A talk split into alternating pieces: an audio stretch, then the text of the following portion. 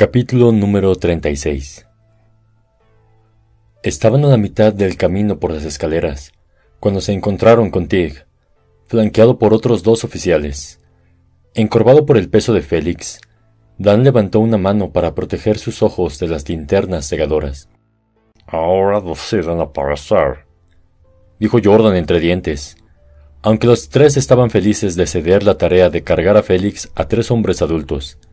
El chico había aumentado varios kilos de músculo y cada momento que pasaban intentando cargarlo fuera del sótano era otra oportunidad para que el director volviera a apoderarse de Dan. No podía encontrar a estos brutos por ninguna parte, así que llamé a la estación de policía antes de seguirlos al sótano, explicó Jordan. Al menos uno de nosotros estaba usando la cabeza. ¿Alguien está herido? preguntó Tig, guiando a los chicos escaleras arriba. Cuando llegaron al hueco donde estaban los ficheros alfabetizados, supervisó el traspaso de Félix a los otros oficiales. Félix recibió un golpe en la cabeza, respondió Dan. Observó cómo lo levantaban e intentaban, con gran esfuerzo, pasar por la abertura que llevaba a la oficina pública del director. Qué curioso, pensó Dan. Si no había sido Jordan quien los había atrapado allí dentro con el fichero, ¿quién había sido?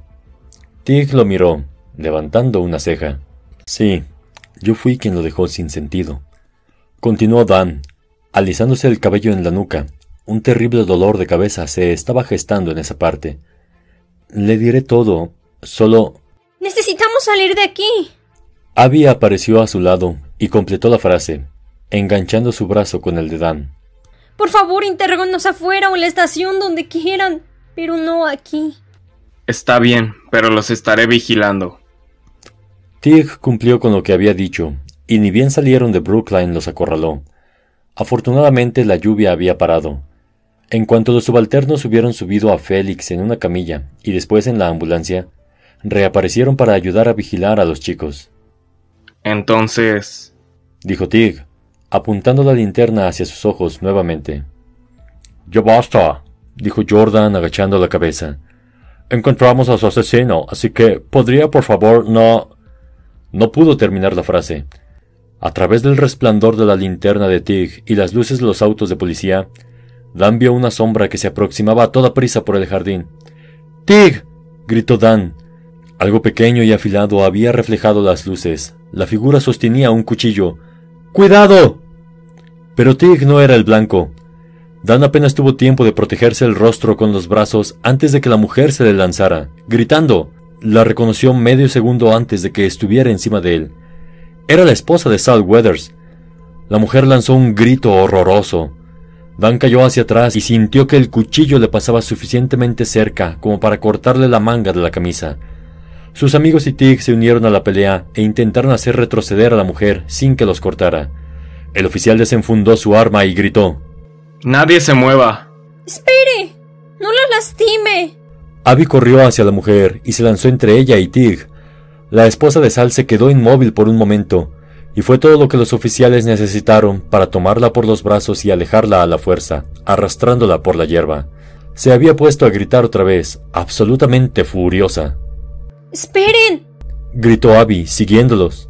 ¿Vieron eso? preguntó a los chicos por encima de su hombro. Su frente. ¿La vieron? No iba a esperar una respuesta, y tanto Dan como Jordan tuvieron que correr para alcanzarla. ¿Te cortó? preguntó Jordan jadeando. No, pero mi camisa sufrió bastante. Un último chorro de adrenalina llevó a Dan hasta donde la esposa de Sal estaba arrodillada sobre la hierba húmeda. Finalmente le habían quitado el cuchillo. Abby estaba de pie frente a ella y lentamente sacó un objeto de su bolsillo un trozo de porcelana rota que brilló bajo las luces de los automóviles de policía. Debería haber sabido que Abby se la había llevado. Claro que había estado visitando el sótano sin él. Dan finalmente lo comprendió. ¿Reconoces esto? preguntó Abby suavemente. El cabello de la mujer se había revuelto en el tumulto, y ahora que su flequillo había quedado apartado hacia un lado, la cicatriz de su frente se veía claramente. Una cicatriz igual a la de la niña de la fotografía. Abby giró la figurita de porcelana, haciéndola bailar. Desde donde estaba arrodillada, Lucy se inclinó para tratar de alcanzar la bailarina. Abby dejó que la tomara, sonriendo tristemente. Eres Lucy, ¿no es cierto? Lucy Valdés. Mi nombre es Abby Valdés. Tú tenías un hermano. Tienes un hermano. Mi padre. Sé que es mucho para asimilar, pero creo que le encantaría verte. Y quiero que sepas que tu padre. Bueno, nunca se perdonó por haberte enviado aquí. Lucy acunó la bailarina rota en las palmas de sus manos, sosteniéndola cerca de su pecho. Dan se preguntó si había encontrado el cuerpo de Sal en el bosque o si su ira provenía únicamente del hecho de que sospechaba que él era el director. Oficial Tig, llamó Dan, y el policía se aproximó. ¿Está todo bien? En el sótano, antes de dejar inconsciente a Félix, me dijo que había asesinado a otra persona, un hombre de la ciudad. Dijo que dejó el cuerpo en el bosque, cerca de la iglesia bautista de Camford. Eso es extremadamente específico, dijo Tig con recelo. ¿Estás seguro? Solo le estoy contando lo que él dijo. Dan sabía que le iba a costar salir de este lío. Cuando Félix volviera en sí, podía no recordar nada de lo que había hecho, y entonces sería su palabra contra la de él. Tenía el presentimiento de que sabía quién le agradaba menos al oficial. Pero, por el momento, Tiga sintió y pidió por radio que alguien de su equipo inspeccionara el bosque. Jordan se acercó a Dan con una manta y la colocó sobre sus hombros. Abby tenía razón, dijo. ¿Puedes creerlo? Sí, puedo. Debería haberle creído antes. Abby estaba arrodillada sobre la hierba, cerca de su tía, observándola a una distancia prudente. ¿Y qué hay de Félix? preguntó Jordan con un suspiro. Estiró los brazos dentro de la manta, como si fuera una capa, y cubrió un bostezo con la parte interna del codo. Estaba... ¿Crees que se recuperará? ¿Van a meterlo a la cárcel? Dan se encogió de hombros. Eso depende de la policía, supongo. No creo que lo que sucedió haya sido totalmente su culpa, pero no tengo idea de cómo funciona la ley en estos casos. Espero que reciba ayuda, la clase correcta de ayuda. Miró por encima de su hombro hacia Brookline, que se alzaba tras ellos. No la clase de ayuda que este lugar ofrecía. ¿Y nosotros? Van a cerrar el curso, dijo Dan con seguridad, y nos iremos a casa. Genial. Jordan pateó el suelo.